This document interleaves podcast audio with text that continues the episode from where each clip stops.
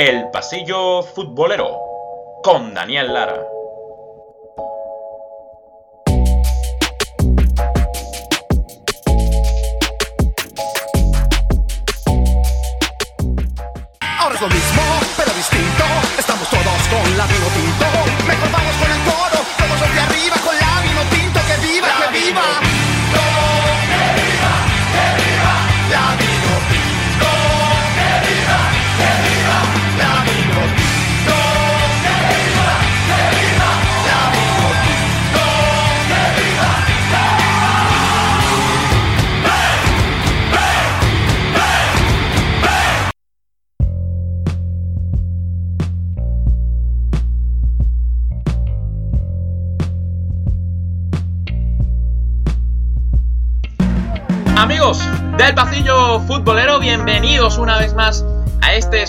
A este su podcast El Pasillo Futbolero, donde solo se habla y se escucha fútbol. Como siempre, agrade- agradeciéndoles y dándoles la bienvenida a un nuevo capítulo.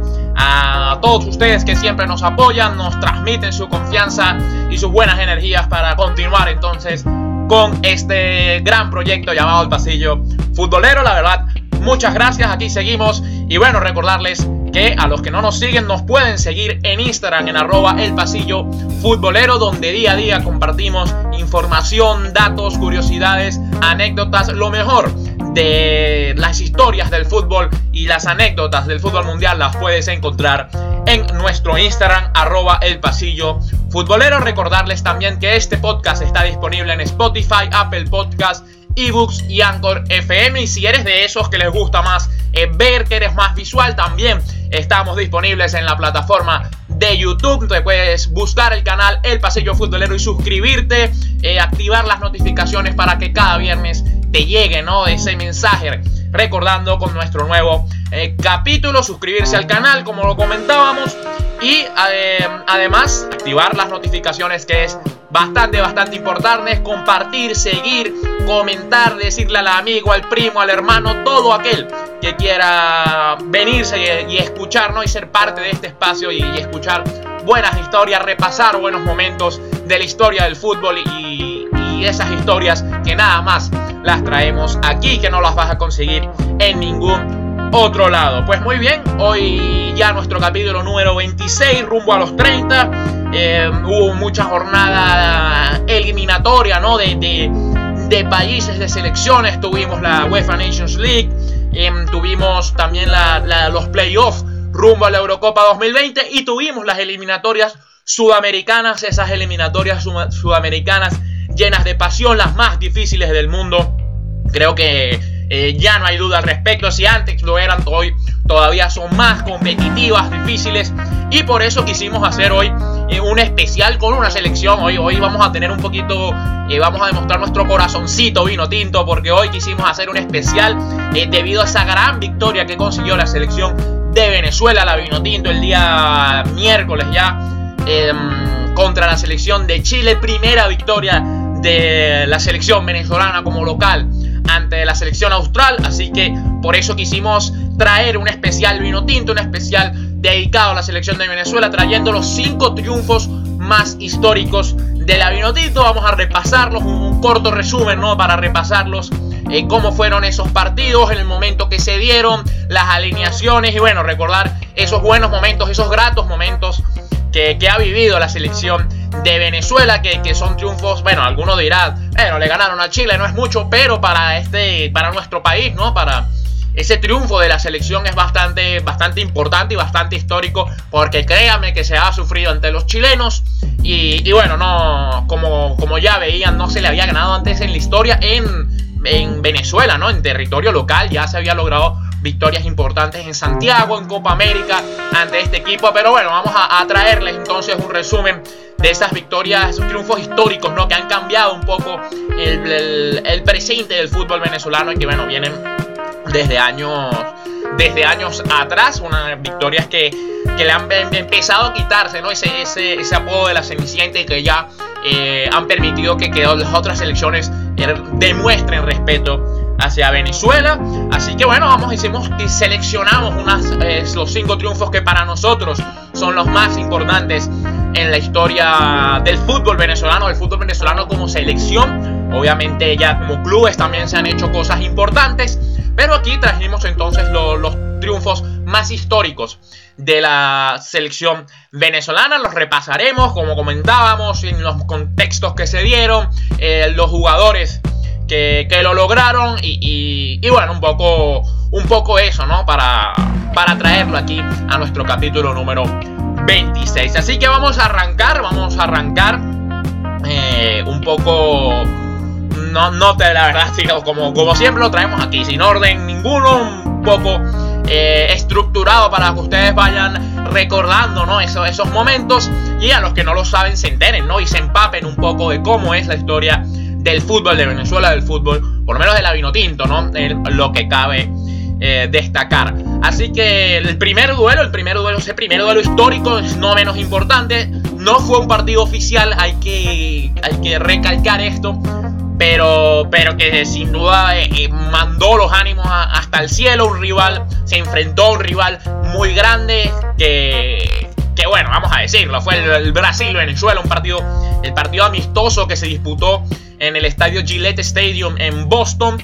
Em, fue un partido amistoso, ¿no? en, aquel momento. En aquel momento y, y bueno, la, a pesar de ser un partido amistoso, lo que destaca fue que fue una victoria contra la Canariña, contra esa Brasil, ¿no? Que venía de ganar precisamente la Copa América en Venezuela. En 2007 venía quizás con un proceso un poco de renovación, ¿no? Ya asumía Dunga, bueno, Dunga, que venía de dirigir esa Copa América, era el DT de Brasil en ese momento, se organizó ese amistoso y bueno, todo el mundo pensó que, el resultado... Eh, iba a ser favorable a la canareña. Por supuesto, el, historial, el historial contra la verde amarela no favorece para nada la Vinotinto y menos en aquel, en aquel momento. Pero la verdad es que se hizo un partidazo, ¿no? Un, un partido correcto desde todos los aspectos. Se tomó con mucha seriedad ese amistoso y eso llevó a un resultado eh, positivo, ¿no? Eran los primeros pasos del ciclo Farías. De hecho, eh, César Farías todavía no había dirigido un partido oficial. Venía de, dirigir eh, puros amistosos. incluso antes de ese partido de Brasil se había enfrentado a Honduras también.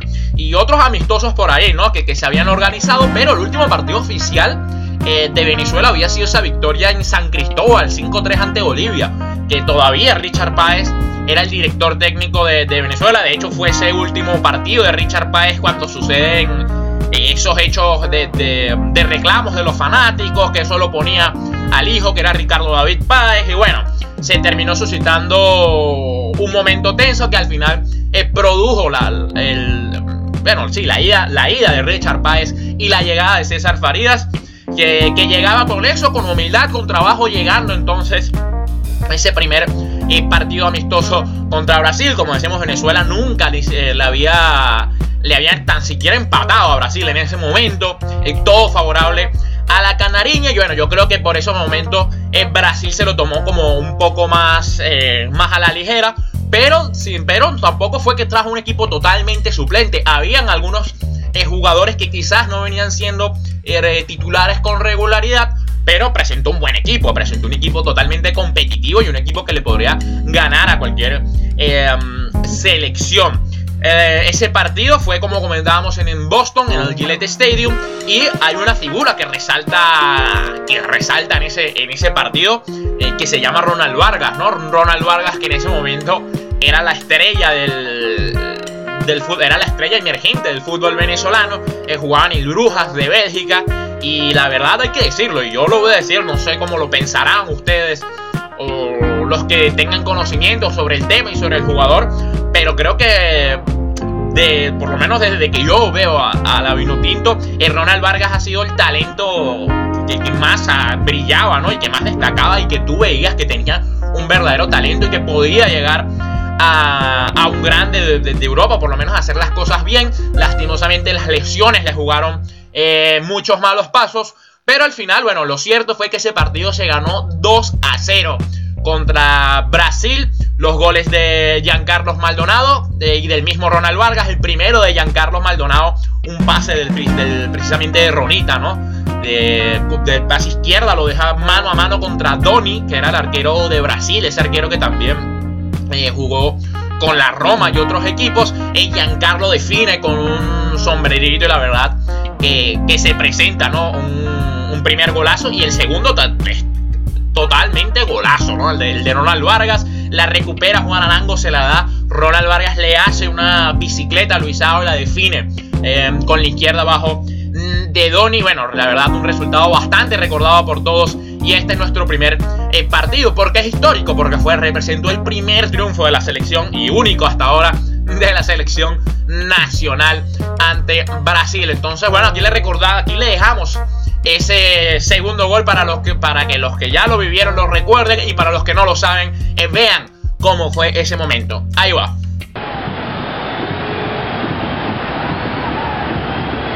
Tomasito, otra vez con Jan, se muestra Ronald Vargas. La intención era para Juan Arango, no pudo con Enrique quitar Ronald. Sigue Ronita, sigue Ronita, la bicicleta le pegó adentro. Bueno,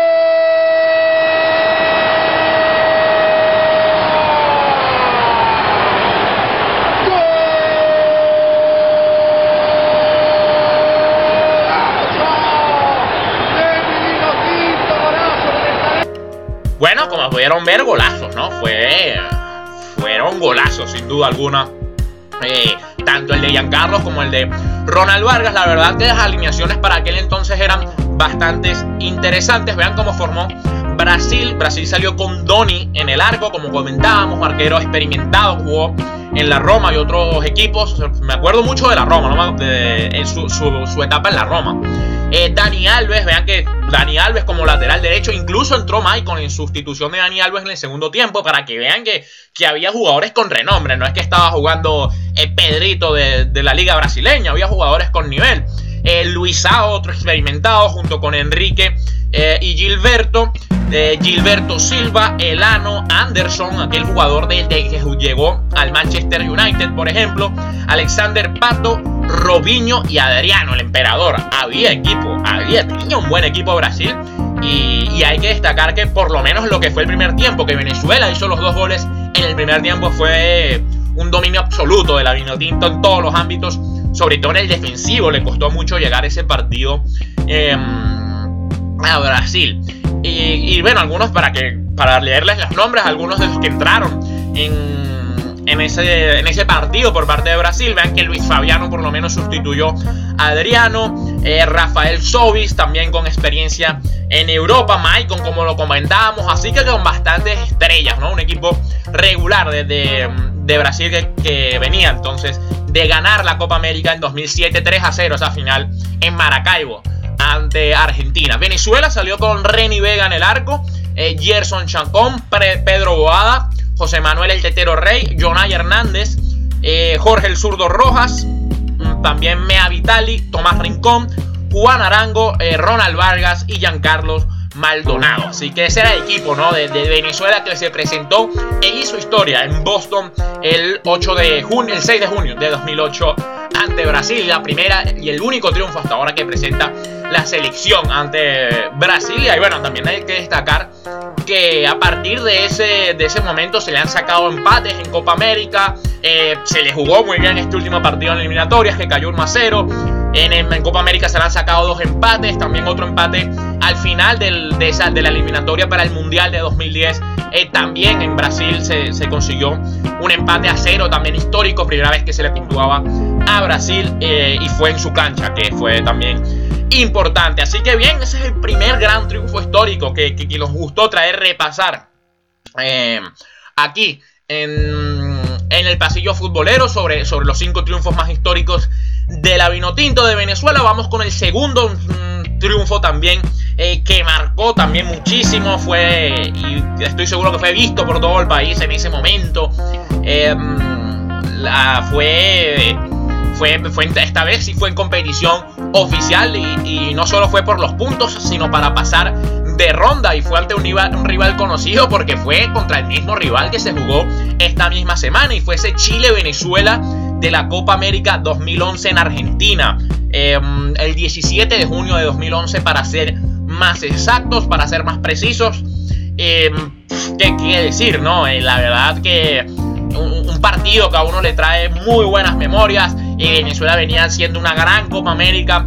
De hecho, termina pasando esa, esa fase de grupos invicta en un grupo que estaba bastante complicado con un Paraguay que mordía. También estaba el mismo Brasil. Así que Venezuela venía bien parada. Ya venía el ciclo de César Farías bastante eh, consolidado. Un equipo que prácticamente salía de memoria, jugaba de memoria y eso era lo importante, ¿no? Se venía siguiendo un patrón eh, de juego que esperamos que ahorita se pueda también continuar con el profesor José Peseiro. Pero que en ese momento, eso, los jugadores sabían a lo que iban, se conocían de memoria, la animación era bastante, bastante similar, ¿no? En partido tras partido. Y bueno, fue importante, ¿no? E, ese triunfo porque significó el pase a la primera semifinal para Venezuela en su historia, ¿no? De la, de la, de la Copa América. Ya en la Copa América 2007, la anterior a esa, en, territorio venezolano, se consiguió por primera vez el pase eh, a la segunda fase, ¿no? Lo que serían los cuartos de final. Y esta vez se consiguió avanzar un paso más y llegar eh, hasta semifinales, ¿no? Y se le gana un partido a Chile, eh, que venía, un Chile que venía de, de ser esa generación dorada, ¿no? Venía de, de, la etapa de Marcelo Bielsa, venía de hacer un excelentísimo mundial en Sudáfrica en 2010, sin duda, y era, se asomaba como el tercer candidato, ¿no? Quizás tercero o cuarto junto con Uruguay. En, en, ese, en esa Copa América, por supuesto siempre Argentina como local y Brasil son las favoritas, pero Chile aparecía ahí, era la generación dorada de los Isla, de los Vidal, de los Alexis Sánchez, de los Gary Medel, de los Claudio Bravo. Eh, tenía un, la verdad un verdadero equipazo, lo vamos a repasar de todas formas ahora para que quede bastante, bastante claro. Y incluso Chile venía de ser primera de grupo por encima de Uruguay que finalmente se llevaría el título. Y vino un partido bastante, bastante caliente, sobre todo por, y eso es lo que nos gustaría traer, ¿no? A la memoria de todos y para los que no lo saben se los dejamos saber. Era un partido que en la previa trajo, eh, trajo bastante polémica, se, se puso caliente por llamarlo así. De alguna manera la prensa chilena se encargó de calentar ese partido y por supuesto el recordadísimo eh, comercial televisivo de, de, los, de los chilenos, ¿no? De, una, de una publicidad de, de, la televisión chilena, ¿no? Que, que, bueno, hablaba sobre las novelas, que Venezuela había enseñado cómo hacer, los, eh, cómo hacer las novelas, pero Chile los enseñaba cómo hacer el fútbol. De hecho, vamos a dejárselo. Vamos a dejárselo. Eh, aquí lo van a poder disfrutar y escuchar y ver para los que nos vean en YouTube. Y así vean, vean cómo se fue calentando, ¿no? El partido y, y, y, se fue creando ese ambiente, ¿no? Donde, donde por supuesto Chile era el máximo favorito y, y además jugando en Argentina, ¿no? Esa, esa, cercanía, venían muchísimos chilenos, el estadio de Chile jugaba prácticamente como local y además ese, ese plus que puso la, la prensa chilena para calentar el partido. O sea, lo vamos a dejar para que lo vean y, y, y entren en contexto con nosotros. Ahí está. Lección 1. El ABC de las telenovelas. Carlos Alfredo. Canalla. ¿Quién eres? ¿Quién soy? ¿Eres esta ciudad? Soy tu padre.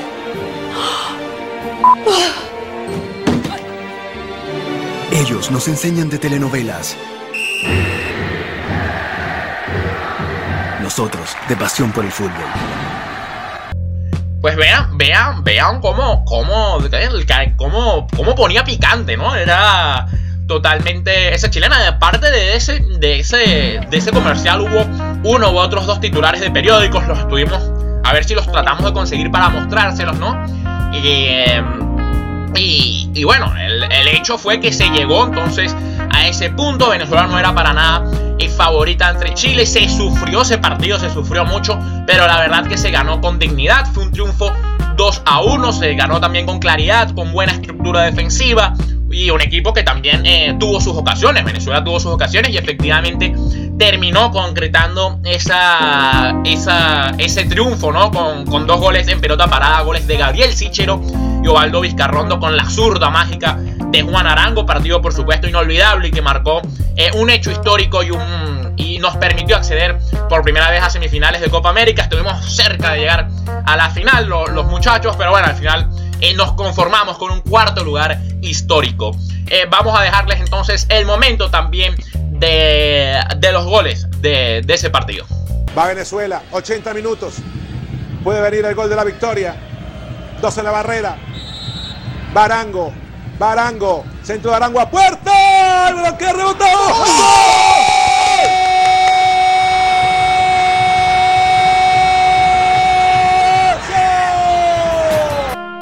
Y vean, vean, entonces el golazo ¿no? de, Gabriel Sichero, de Osvaldo eh, Vizcarrondo con, con, las uñas se sacó ese resultado, pero un triunfo bastante importante ante la generación dorada de Chile. Vamos a repasar rápidamente las alineaciones de ese partido. Chile, cómo salía Chile con Claudio Bravo en el arco, Contreras, Ponce, Jara y mm, Mauricio Isla, también Gary Medel, Arturo Vidal, eh, Jiménez, Carlos Carmona.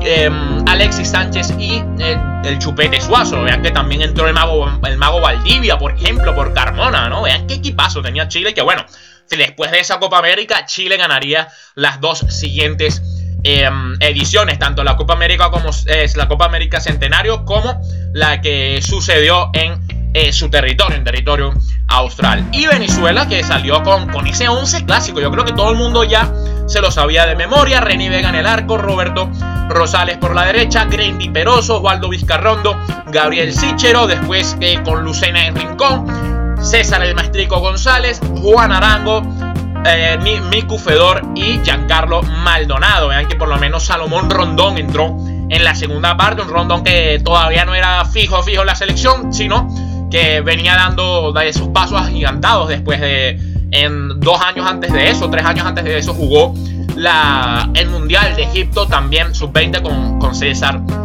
Farías. Ese fue un segundo, el segundo resultado más histórico también de Venezuela, como decíamos, sin ningún orden, simplemente repasando ¿no? esa, esa gran actuación también en Copa América. Y precisamente porque fue en Copa América fue que fue más eh, llamativo ¿no? ese, partido contra Chile muy recordado. Vámonos al tercer, el tercer encuentro histórico, el tercer triunfo, ¿no? Es más histórico también ante una difícil selección que, mm, que bueno, también el yugo, ¿no? Que tenía sobre, sobre nuestro sobre nuestro país, cada, momento ganando, ganando, ¿no? Y bueno, se veía lejos poder obtener el resultado positivo, ¿no? Contra, contra este equipo, pero poco a poco se fueron haciendo las cosas y finalmente llegó ese tan primer ansiado triunfo como local. Ese fue el Venezuela contra Argentina, ¿no? Recordadísimo partido en Puerto La Cruz el 11 de octubre de 2011. Eh,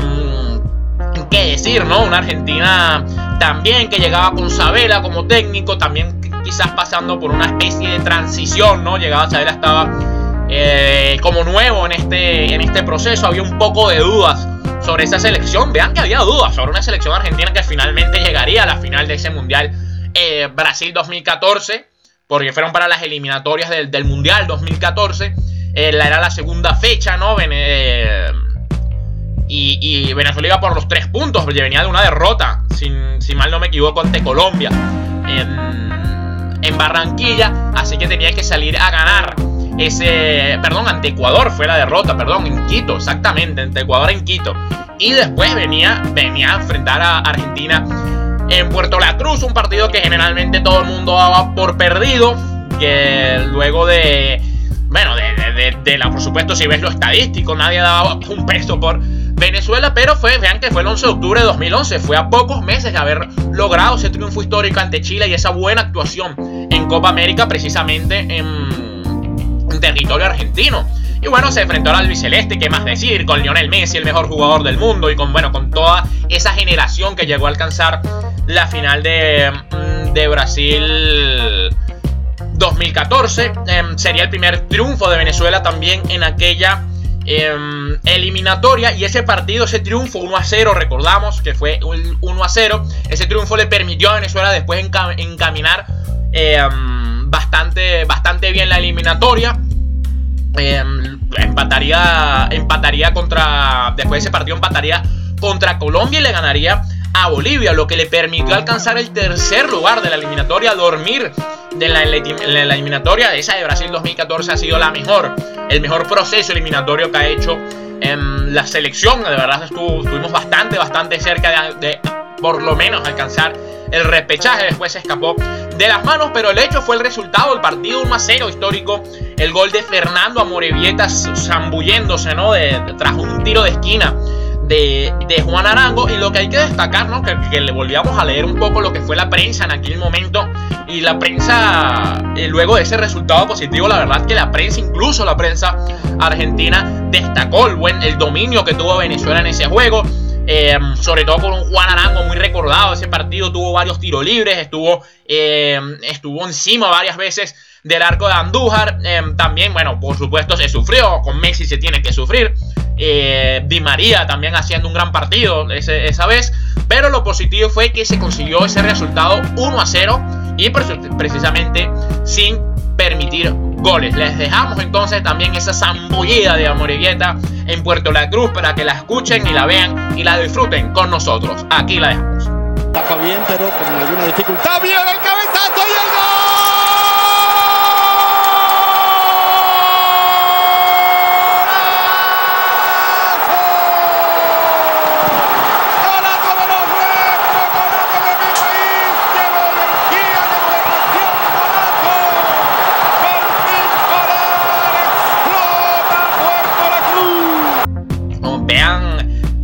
Y ese fervor que se, que se formó, porque vean que los anteriores triunfos habían sido como visitante en territorio neutro, los que habíamos repasado, em, visitante en territorio, en territorio neutro contra Brasil, e igual en Copa América, territorio neutro ante Chile, pero esta victoria lo especial es que fue como local y en Puerto La Cruz, una cancha donde hace calor, donde, donde hay humedad, ¿no? Y se siente esa pasión eh, del público, y bueno, se ve por supuesto, la algarabía que, significó en aquel momento el gol de Fernando Amorevieta. Y lo curioso fue que lo marcó Fernando Amorevieta, que bueno, había sido tan.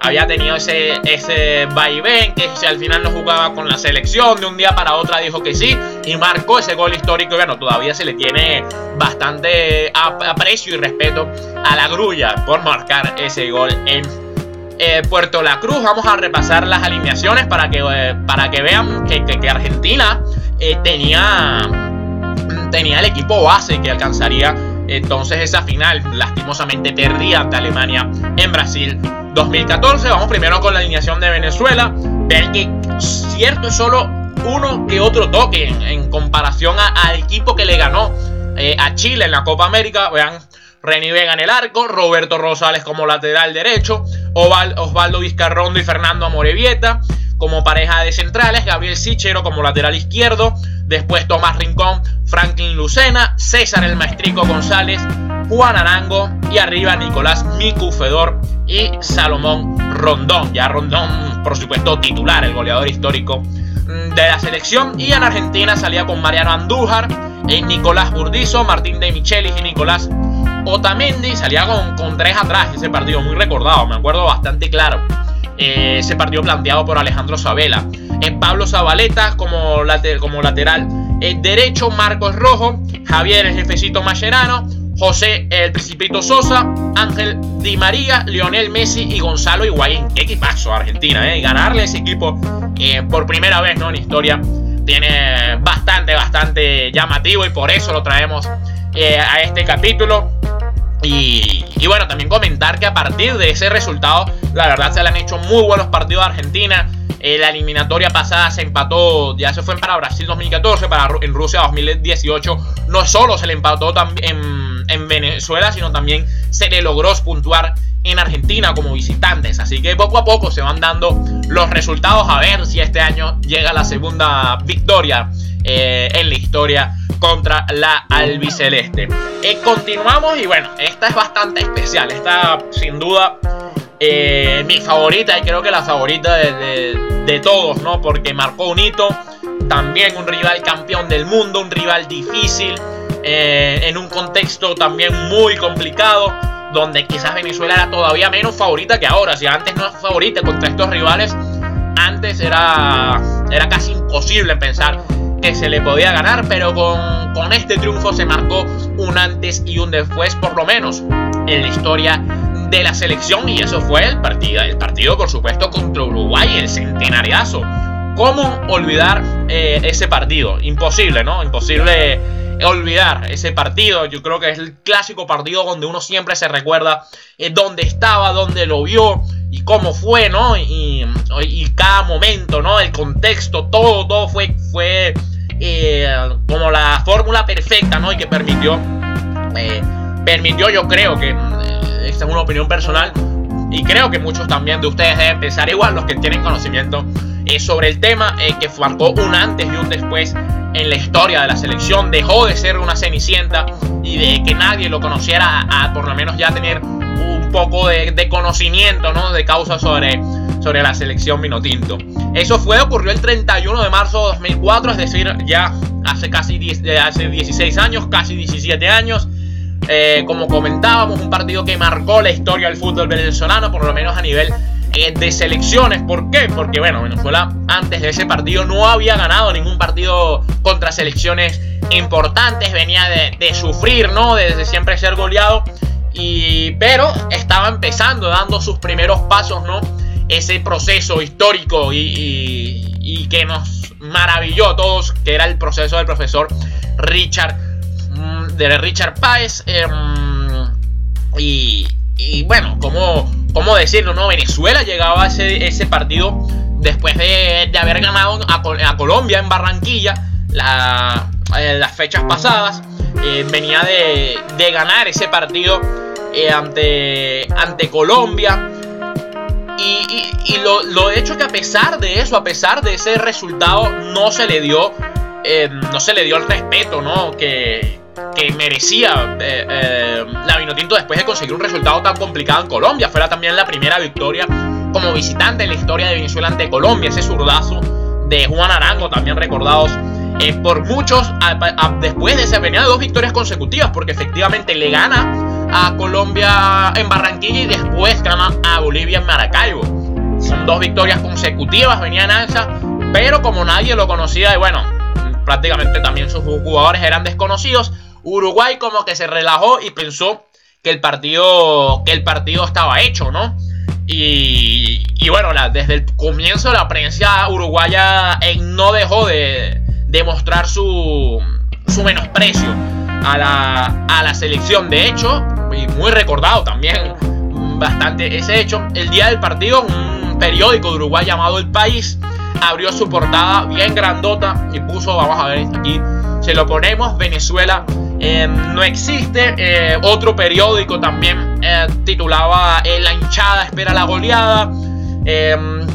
Uruguay que, que a pesar de que no, no había clasificado al Mundial del, del 2002, por ejemplo, el de Corea de Japón, eh, también tenía una buena generación que se venía, ya se venía asomando con Diego Forlán, un Walter Pardiani también dando sus primeros pasos y bueno, como siempre Uruguay la agarra charrúa y más en el centenario de Montevideo, eh, un equipo con muchísima historia y un, un estadio y una cancha complicada de ganar, no cualquiera la selección gana ahí y menos por el resultado que se hizo en ese momento. Pero bueno, para ponerlos en contexto, fue parecido a ese partido contra Chile en Copa América. La, empresa, la prensa se encargó de calentarlo, de ponerle eh, picante, ¿no? Con, esos titulares, con, con comentarios. Eh, de hecho, un jugador uruguayo en aquel momento, me acuerdo que, que comentaba que... que uh, no importaba el resultado, sino la pregunta no era cuánto iba a quedar el juego, sino cuántos goles se le iba a hacer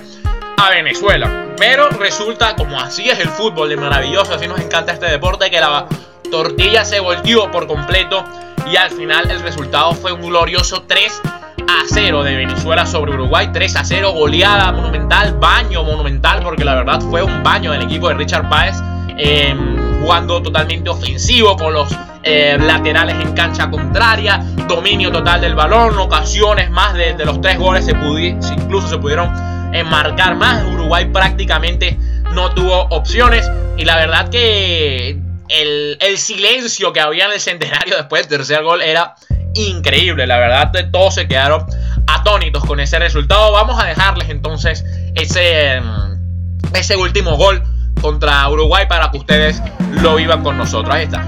Cuadro vino tinto, la gana el Turbo González, entregó para Arango, balón largo para el pequeño. Aquí está el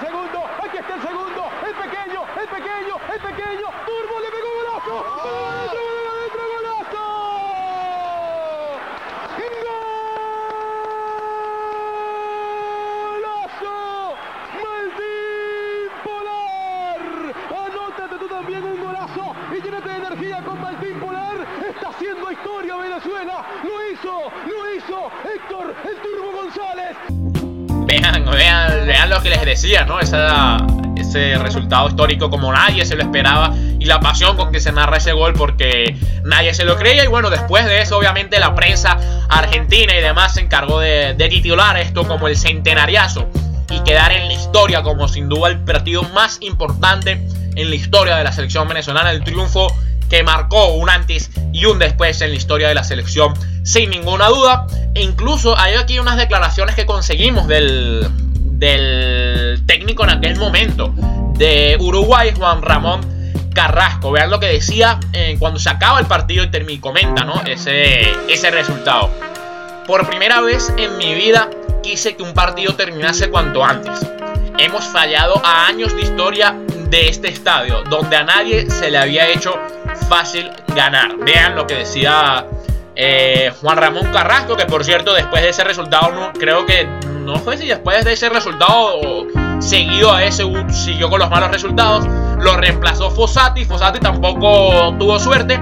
Y después Fossati fue sustituido por el gran eh, maestro Tavares, por el gran Oscar Tavares, ¿no? Y que, que hoy en día todavía eh, está al mando de la selección uruguaya y que en esta eliminatoria consiguió su triunfo número 100 al frente de la Celeste, la verdad.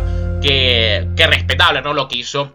Um, lo que hizo Oscar Tavares. Lo que ha hecho Oscar Tavares. Pero bueno, vean, vean lo que, lo que marcábamos, ¿no? Ese, ese 3 a 0 e inesperado y goleada monumental que permitió el, que todo el, precisamente el, centenario quedara, quedara silenciado. Las alineaciones para que vean el equipo, los dos equipos con los que armaban y, recordemos ¿no? esos buenos momentos.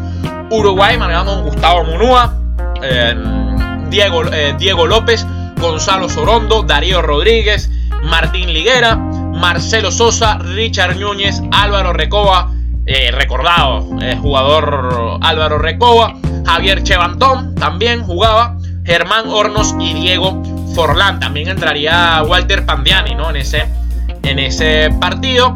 Y Venezuela que salía con Gilberto Angelucci en el arco, Luis Vallenilla Pacheco, José Manuel Rey, Alejandro Sichero, el hermano de Gabriel, Jonay Hernández, Leopoldo Jiménez, Luis El Pájaro Vera, Ricardo David Báez, Juan Arango, Gabriel Urdaneta y Alexander el Pequeño Rondón. También entraba, por ejemplo, Héctor el Turbo González, que marcaría eh, uno de los goles de ese famoso 3 a 0, ese famoso centenariazo. Y bueno, por supuesto, para cerrar este cinco, estos cinco triunfos históricos de la Tinto y hacerle eh, conmemoración ¿no? a, a, lo que se hizo esta semana, este triunfo también histórico contra Chile, vamos a finalizar precisamente con, con este partido, el que se realizó hace, hace pocos días en Caracas, en el estadio universitario.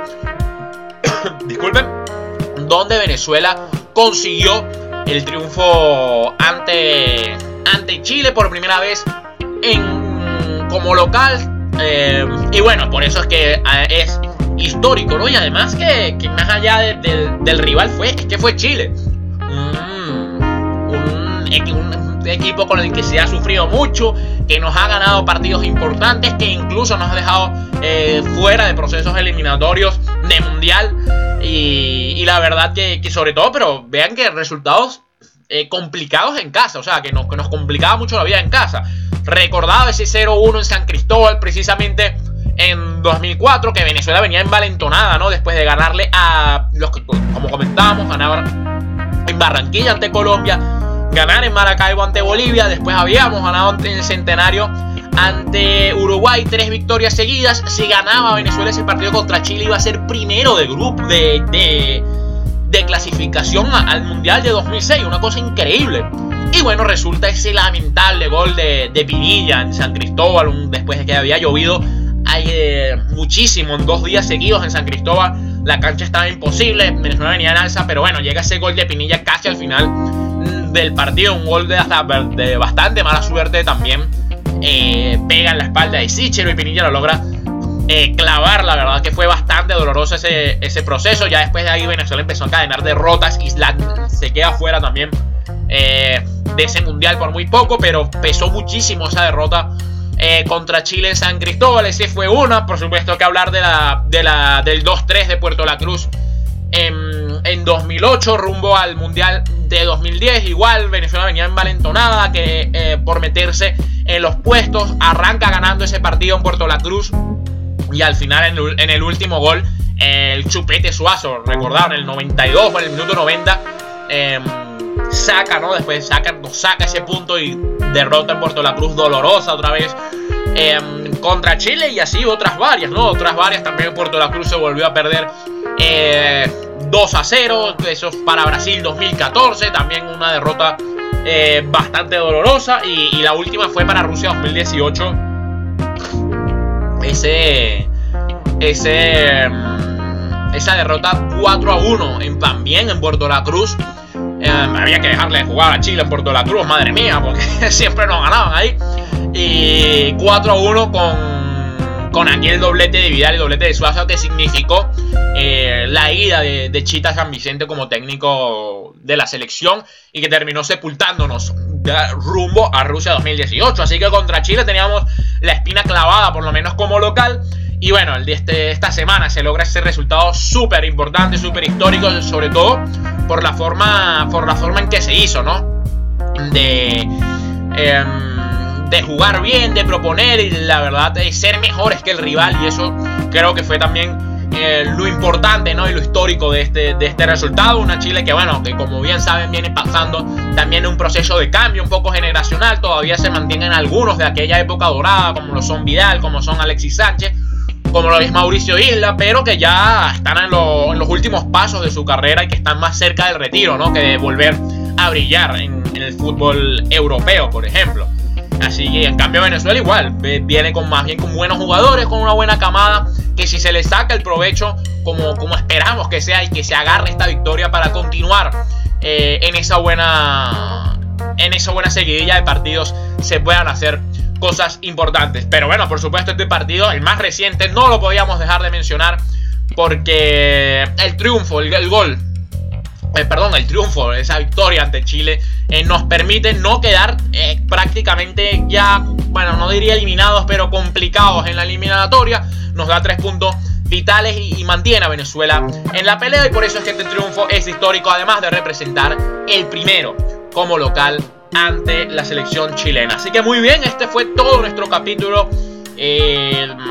el día, de, el día de hoy, capítulo número 26. Como siempre, agradecidos con todos ustedes, esperando que disfruten de, de, este, de este espacio y de estas historias que aquí les traemos. Hoy un pequeño repaso un poquito nacionalista, hay que decirlo con el corazón en la mano, pero de todas formas hecho para todos ustedes, para cualquiera lo pueda disfrutar, para que conozca, el que no conozca estas victorias, eh, las sepa y los que ya lo sabían, recuerden esos gratos momentos que nos ha dejado eh, esos cinco triunfos históricos que aquí acabamos de repasar. Eh, recordarles, por supuesto, que nos pueden seguir en Instagram, en arroba el pasillo futbolero, donde día a día traemos noticias, datos, anécdotas, historias, todo, todo lo relacionado a esto que tanto nos apasiona, que se llama Fútbol, el podcast. Recordarles que está disponible en Spotify, en Apple Podcasts, eBooks y Anchor FM para los que lo quieran solo escuchar. Quizás ahí mientras van corriendo en su carrito lo pueden poner y escuchar de esta, este podcast. Los que no, los que prefieran verlo, nos pueden encontrar en YouTube igual como El Pasillo Futbolero. Recuerden suscribirse al canal, em, activar las notificaciones para que viernes, eh, cada viernes les llegue ese mensaje recordándoles que tenemos en un capítulo nuevo. También comentarnos, comentarnos en nuestro, en nuestro canal o comentarnos también a través de nuestras redes sociales qué otro partido histórico de la Venotinto recuerdan que podamos sumar a esta lista que, que hoy hicimos. Más nada queda por decir desde aquí, recordarles que mi nombre es Daniel Lara, estuvimos aquí desde la ciudad de Manchester como cada viernes, nos vemos la semana que viene para el capítulo número 27 y recordarles que este es el pasillo futbolero donde solo se habla y se escucha fútbol. Muchas gracias y un abrazo.